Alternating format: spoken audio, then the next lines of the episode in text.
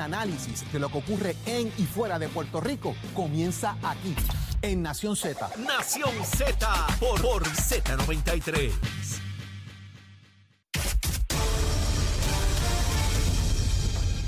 Buenos días, soy Carla Cristina informando para Nación Z Nacional. En los titulares, el Senado aprobó ayer una resolución para declarar una emergencia en el sistema eléctrico del país y ordenar a la Autoridad de Energía Eléctrica a preparar e implementar un plan acelerado de conservación y reparación del sistema de generación y además prohibir al negociado de energía que apruebe ciertos aumentos en el costo de energía eléctrica. La Cámara Alta además le dio paso a otra resolución que ordenaría a la Autoridad de Acueductos y Alcantarillados, a la empresa Luma Energy y a la Autoridad de Energía Eléctrica establecer una moratoria voluntaria opción del cliente o el abonado sobre los pagos de aumento en las facturas de los servicios de agua potable y electricidad correspondientes a los 12 meses siguientes a su aprobación. La medida además prohíbe a la Autoridad de Carreteras y Transportación todo aumento en el cobro de peajes en las autopistas durante el mismo periodo y en temas internacionales. Un tribunal federal de Virginia condenó ayer a 20 años de prisión a una mujer de Kansas que dirigió un batallón del grupo terrorista Estado Islámico en Siria, conformado en exclusiva por mujeres a quienes entrenó durante una década. Mientras en Dinamarca la coalición de izquierdas liderada por la primera ministra ganó ayer las elecciones generales, lo que permitirá a la mandataria mantenerse en el gobierno. Para Nación Z Nacional les informó Carla Cristina. Les espero mi próxima intervención aquí en Z93. Hablándole claro al pueblo. Nación Z Nacional, soy Leo Díaz. Buenos días a todos. Leo Díaz en Nación Z Nacional por la Z. Y de regreso aquí a Nación Z Nacional. Mire, mire la pantalla, mire cómo está ese fogaje ahí. Cientos de grados Fahrenheit es lo que hay bien chévere. Mire, calentando el cañaveral, quemándolo como corresponde. Y bueno, antes de la pausa les venía hablando de lo que fue la conferencia de prensa de Manuel Natal y Juan Dalmao eh, en una llorantina de que no le están aprobando en la legislatura lo, lo que corresponde.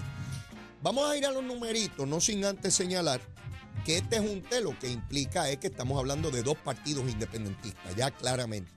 Dos partidos independentistas frente al Partido Popular y al Partido Nuevo Progresista que aboga por la estadía para Puerto Rico. Vamos a los números, a ver de qué se trata. Mire, Victoria Ciudadana y, y, y lo que fue el PIB, sus votos a la gobernación sumarían 353.667 votos.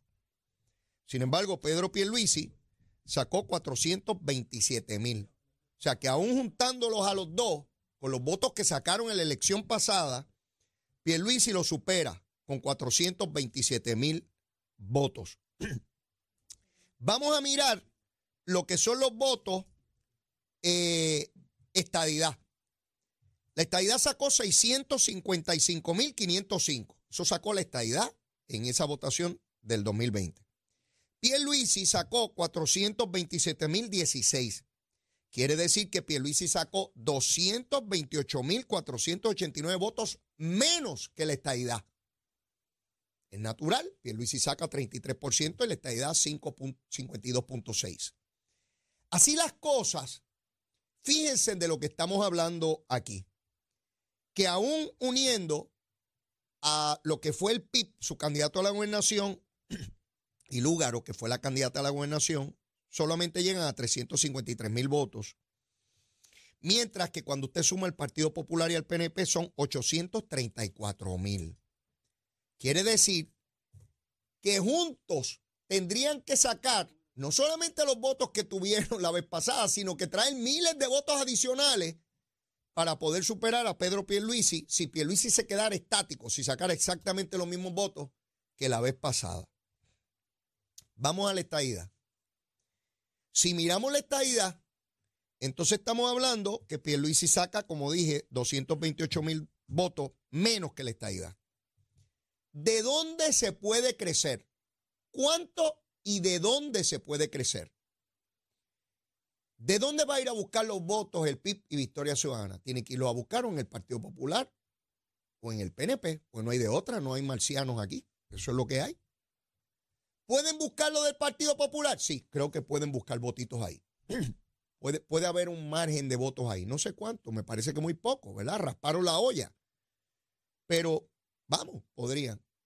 Traerlos de el PNP, muy difícil. porque es un elector amarrado ideológicamente. El Partido Popular, ¿de dónde puede crecer?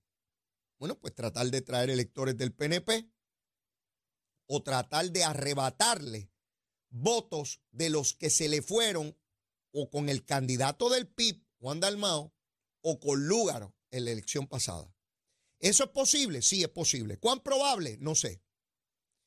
Pero tienen que intentarlo, obviamente. Tienen que intentarlo. El Partido Popular tiene que tomar una determinación si su campaña va a ir buscando. Tiene que hacer un ejercicio de suma y resta sencillo. ¿Dónde tengo la mayor cantidad de votos movibles hacia el Partido Popular? No es donde tengo la mayor cantidad y nada más. Es la mayor cantidad que sean movibles, que haya la posibilidad de cambiar. Probablemente estén en Victoria Ciudadana y en el PIB. Probablemente. Que hay en el PNP podrían haber también. Sin embargo, miren el caso de Pedro Pierluisi. Si usted tiene un elector que votó de manera clara, contundente, inequívoca en favor de la estadidad, pues debo entender con un elector estadista, ¿verdad? Comunista no es ni socialista, es estadista. Quiere decir que Pierluisi tiene contado, no, no especulación, tiene la posibilidad de crecer hasta un techo electoral de 655.505 electores, que fue lo que sacó la estadidad la vez pasada. Y usted dirá, pero Leo, ahí hay gente que no son PNP. Claro que hay gente que no es PNP, pero ya es estadista. Sí. Y tiene la potencialidad de votar por el único partido que favorece a la estadidad, porque aquí no hay dos partidos, ni tres, ni cuatro que favorezcan la estadidad. Aquí hay un solo partido que favorece la estadidad. Un solo partido que favorece la colonia el territorio. Y dos partidos políticos que favorecen la independencia. El PIB y Victoria Ciudadana. Miren qué interesante. La independencia es la única que está representada por dos partidos en Puerto Rico. El territorio por uno y la estadía por uno. Dignidad, pues no lo incluyo ahí porque el proyecto Dignidad, el partido político, tiene un entronque eh, mayoritariamente religioso conservador, no necesariamente se mueve por cuestiones ideológicas. Dentro del Proyecto Dignidad hay personas de todas las ideologías. Probablemente es el proyecto político o el partido político de mayor diversidad ideológica hoy en Puerto Rico, porque convergen personas que pueden ser independentistas, que pueden creer en el territorio, que pueden creer en la estadidad, y están ahí porque sobre esas cuestiones ideológicas están elementos religiosos conservadores, a lo cual tienen perfecto derecho. ¿ah? Cada ciudadano, vota por lo que entienda, ¿verdad? E o, el partido político o los candidatos que impulsan las ideas que para ellos son las más apremiantes, las más importantes.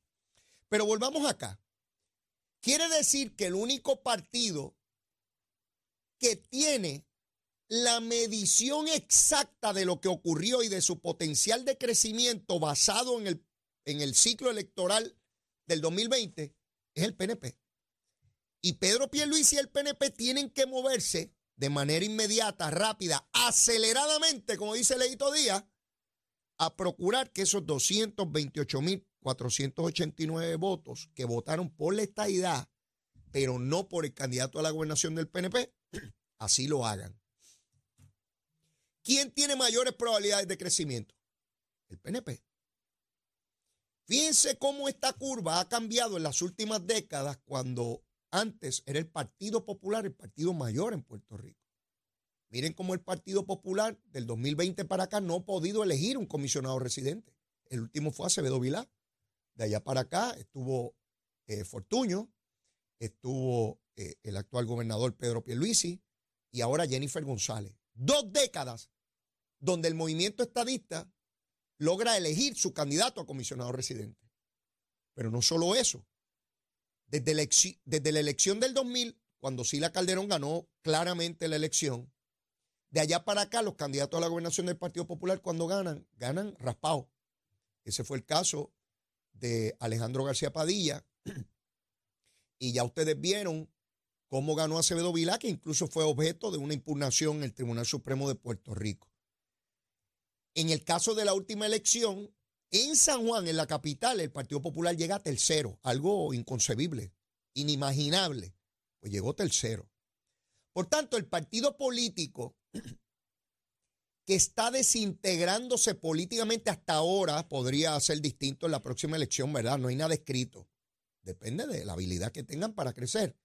Pero el partido político que ha ido decreciendo, disminuyendo, desintegrándose al punto de llegar tercero en la ciudad capital, es el Partido Popular. Porque sus electores han migrado o hacia el PNP o hacia los partidos independentistas y Victoria Ciudadana, que es un partido independentista también. Fíjense que la pasada elección baja la participación electoral porque estaba el COVID en su inmensa expresión, en todo su esplendor estaba el COVID. Así que quiere decir que la mayor parte de los electores hábiles que no fueron a votar por el COVID son personas que estaban en el renglón más alto de riesgo. ¿Y quiénes son esos? Las personas mayores. ¿Y las personas mayores por quiénes votan? ¿Por Victoria Ciudadana y por el PIB? No. Votan o por el PNP o por el Partido Popular. Quiere decir que no habiendo COVID como estaba hace dos años y mirando hacia el futuro, si nada cambiara, no hubiese el miedo o el terror al COVID, quiere decir que esos electores van a ir rápidamente a votar. Y no solo eso, hoy hay un mecanismo de voto adelantado o voto por correo que cada vez se prolifera más y es más aceptado y bienvenido por el, por el elector. Por lo cual, desde mi punto de vista, y por supuesto que me puedo equivocar, pero no estoy aquí para decir que soy perfecto ni exacto, ¿verdad? Estoy aquí para decirle lo que es mi, lo que es mi pensar, mi pensar, mi pienso, lo que es mi pienso. Yo hoy pienso una cosa y a lo mejor mañana pienso otra. Sí, así hacemos. Así somos los seres humanos.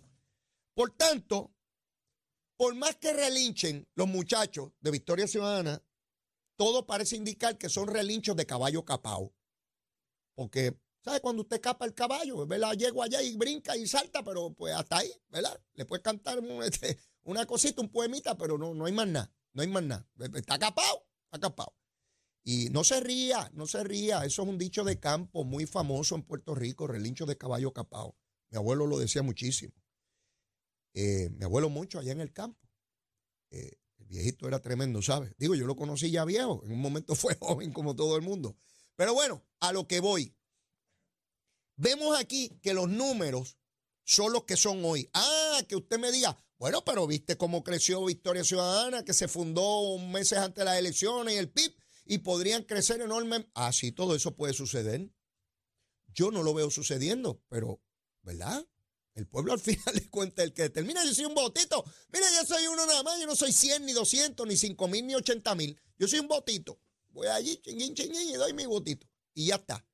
Así que esos son los números que hay hoy. Y para mí, otro dato que me llamó la atención eh, de los electores, mirándolo aquí, de 1.284.630 en la consulta sobre el estatus votó 1.248.146. Quiere decir que hubo 36.454 personas que no votaron en la papeleta sobre el estatus. 36.454. ¿Ves? La dejaron en blanco, la dañaron, lo, que quisieran hacer, ¿verdad? Pero lo cierto es que ni votaron a favor ni en contra de esta idea. Sencillamente en esa papeleta no, no votaron. Pero nuevamente, los números están ahí. Recuerden que quien era candidata a la gobernación no era Manuel Natal, era Lúgaro, que sin duda ha sido una de las candidatas más carismáticas que se ha presentado en Puerto Rico en décadas a la gobernación, con una, con una proyección pública y una atención mediática inmensísima, que ella se agenció de manera muy particular e innovadora, y yo reconozco eso eh, eh, yo corría para alcalde de San Juan cuando ella corría eh, independiente y fue una candidatura, como he dicho antes, que yo no, no veía en el radar. Y ella fue sumamente efectiva, brillante, utilizando las redes sociales, utilizando ciertos elementos para atraer particularmente a la juventud y aquellos candidatos que ella apoyó, pues salieron electos. De hecho, ella apoyó a Carmen Yulín en esa elección y me sacaron las tripas a mí, porque le añadió votos a la alcaldesa que no tenía eh, con esa candidatura independiente. De hecho, ella saca casi 20 mil votos en San Juan en su candidatura a la gobernación independiente, algo, algo sencillamente extraordinario. Luego funda un partido como la candidata nuevamente de mayor atracción. Si no estuviese, y digo si no estuviese porque hasta el último momento podría correr nuevamente, pienso que ya no tiene el atractivo eh, innovador que traía entonces, porque todo político, no, no porque sea ella, todo político, todo, no importa el partido, tiene un, un elemento de desgaste natural, de desgaste natural. Y creo que ella entró en esa etapa de, desgaste natural donde ya no tiene la misma proyección que tenía eh, eh, en, el pasado, ¿no? Este, así que, pero eso, eso lo vamos a ver en el camino, cómo se va eh, desarrollando. me dicen si tenemos a Abelardo ya en línea. Quiero que, que, tengamos un espacio ahora para hablar con Abelardo Hernández, que es de Trust Mortgage, que nos viene a hablar de un instrumento para el financiamiento de su propiedad, el que va a comprar esa primera casa, que nos hable de eso. Abelardo, saludo, ¿cómo estás? Saludo, buen día, Leo y todo Radio Escucha. Un placer tenerte con nosotros. Eh, eh, Abelardo representa a Trust Mortgage y yo quiero que nos hable sobre los fondos CDBG y cómo eso ayuda a esas personas de clase media, de clase media baja, que necesita comprar esa primera propiedad? ¿Cómo los ayuda? Mira, estos son unos fondos federales, una ayuda económica que administra el programa de asistencia directa al comprador del Departamento de Vivienda de Puerto Rico.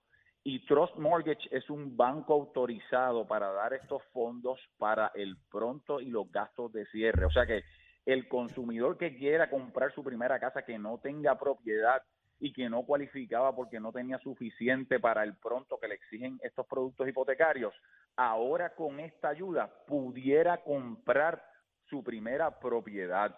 Así que es bien importante que nos llame para que solicite orientación y verificar si ahora puede cualificar y puede comprar una propiedad. Abelardo, no importa dónde se intente comprar la propiedad, en qué pueblo de Puerto Rico, aplicaría igual aplicaría para todos los pueblos de Puerto Rico. Hay ciertas limitaciones, como que no puede estar en una zona inundable, eh, tiene que estar habitable la propiedad, pero lo importante es que no se preocupe, que llame a Trust Mortgage al 787-522-7777 y nosotros le explicamos de la A a la Z qué es lo que puede hacer y qué no puede hacer. Leo, déjame decirte algo la cantidad de personas y familias que nos han llamado, porque están escuchando tu programa, que nos dijeron, wow, no sabía que yo cualificaba y que podía comprar una propiedad y ahora puedo comprar una propiedad. O sea, que están ahora, llamaron, solicitaron orientación y ahora saben, conocen que pueden comprar con esta ayuda porque les permite pagar los el pronto y los gastos de cierre. Abelardo, esto es bien importante porque yo me encuentro muchas personas en la calle que me dicen, ay, yo no puedo comprar una casa, Leo, porque yo no tengo el dinero, yo no tengo manera de, de obtener un pronto. Y este instrumento que tú estás señalando posibilita, le da la oportunidad a miles de familias, miles de familias que piensan que es imposible comprar una casa, ahora la pueden comprar porque ese dinero federal está disponible ahí, ¿verdad, Abelardo? Para que lo obtengan y puedan comprar su casa. Así mismo es, pudieran recibir hasta un máximo de 55 mil dólares para el pronto y los gastos de cierre. Si eres miembro, personal esencial de recuperación, eh, maestro, bombero, policía, personal médico, de emergencia médica, usted pudiera recibir hasta 55 mil dólares para el pronto y los gastos de cierre. Tienes que llamar ahora a Trust Mortgage al 787-522-7777 y solicitar orientación diciendo yo quiero comprar mi primera casa, ayúdame Trust Mortgage y estamos ahí, te vamos a decir cómo conseguir esta ayuda y cómo conseguir la casa que tú quieres comprar. Abelardo, 50 mil o 55 mil dólares es un montón de dinero para comprar una propiedad montones de propiedades vendiéndose en Puerto Rico. Es importante, amigos y amigas que nos escuchan, si usted necesita o usted sabe de un familiar, un amigo que, que, quiere comprar su casa, que no ha podido por años comprar su casa y tiene la posibilidad de tener hasta 50 mil dólares para la compra, el pronto de la casa. Ya hubiese querido yo cuando me casé con Zulmita tener 50 mil pesos disponibles para comprar mi casa. Abelardo, de verdad que sí. ¿Cuál es el número de teléfono otra vez importante? Es importante que llamen a Trust Mortgage al 787-522-7777. Si usted tiene duda, yo cualifico, yo no sé por dónde empezar, no sé qué hacer para comprar una casa. Adulto de todas las edades, llama al 787-522-7777, solicita orientación y te decimos cómo cualificar para esta ayuda y qué, hasta qué precio usted puede comprar. Llama ahora al 787-522-7777, Trust Mortgage. Te vamos a ayudar. No pierdas esta oportunidad espectacular. Gracias, Abelardo. Como siempre, un placer. Hasta la Buen próxima. día. Gracias. Cuídese. Bueno, Bye. ya, ya escucharon. Abelardo Hernández de Trust Mortgage. Mire, a todos ustedes que necesiten una propiedad, que han estado por años buscando la oportunidad, que piensan que ya no hay oportunidad de tener su casa propia, sí la hay. Hasta 50 mil dólares podría darle el gobierno federal. Trust Mortgage. 522-7777. Llame. No cuesta nada orientarse, oriéntese. Probablemente usted se ayude a usted mismo o ayude a algún familiar o algún amigo. Llame, no pierda la oportunidad. Y tenemos que ir a una pausa y luego de la misma seguimos quemando el cañaveral. Llévatela, chero. Buenos días, informando para Nación Z Nacional. En el tránsito continúa el tapón en la mayoría de las vías principales de la zona metropolitana, como la autopista José Diego, entre Vega Baja y Dorado, y más adelante, más adelante entre Tuabaja y Atorrey en la salida hacia el Expreso Las Américas. Igualmente la carretera 165 entre Cataño y Guaynabo en la intersección con la PR22. La carretera número 2 desde Caparra hasta el primer tramo del Expreso Kennedy. Tramos de la carretera 167 en Bayamón y de la PR5 tanto en la intersección con la número 2 como con la PR22. También la avenida Los Más Verdes entre la American Military Academy y la avenida Santa Ana en Guaynabo. El expreso Valdoriotti de Castro desde la confluencia con la ruta 66 hasta el área del aeropuerto y más adelante también cerca de la entrada al túnel Minillas en Santurce. El ramal 8 en dirección a Río Piedras, el expreso de Trujillo Alto en la salida hacia la avenida Central que también está pesada en ese primer tramo, esto debido a un accidente vehicular reportado en la zona más temprano. Las carreteras 177 y 199 en Cupey, la autopista Luis Aferré en varios tramos, desde Montelledra hasta el Centro Médico en Río Piedras y más al sur en la zona de Caguas en dirección a San Juan y la 30 desde la colindancia entre Juncos y Gurabo y la confluencia con las carreteras PR 52 y número 1 en Caguas. Más adelante actualizo esta información para ustedes, ahora pasamos con el informe del tiempo. El Servicio Nacional de Meteorología nos informa que hoy se espera que tengamos una mezcla de nubes y sol con aguaceros ocasionales. El viento estará moviéndose del este-noreste a velocidad de entre 10 y 20 millas por hora y cercano al mediodía y en las horas posteriores se formarán aguaceros y tronadas mayormente en el cuadrante suroeste e interior de la isla. Más adelante les hablo sobre las condiciones marítimas para Nación Z Nacional. Les informó Carla Cristina. Les espero mi próxima intervención aquí en Z93.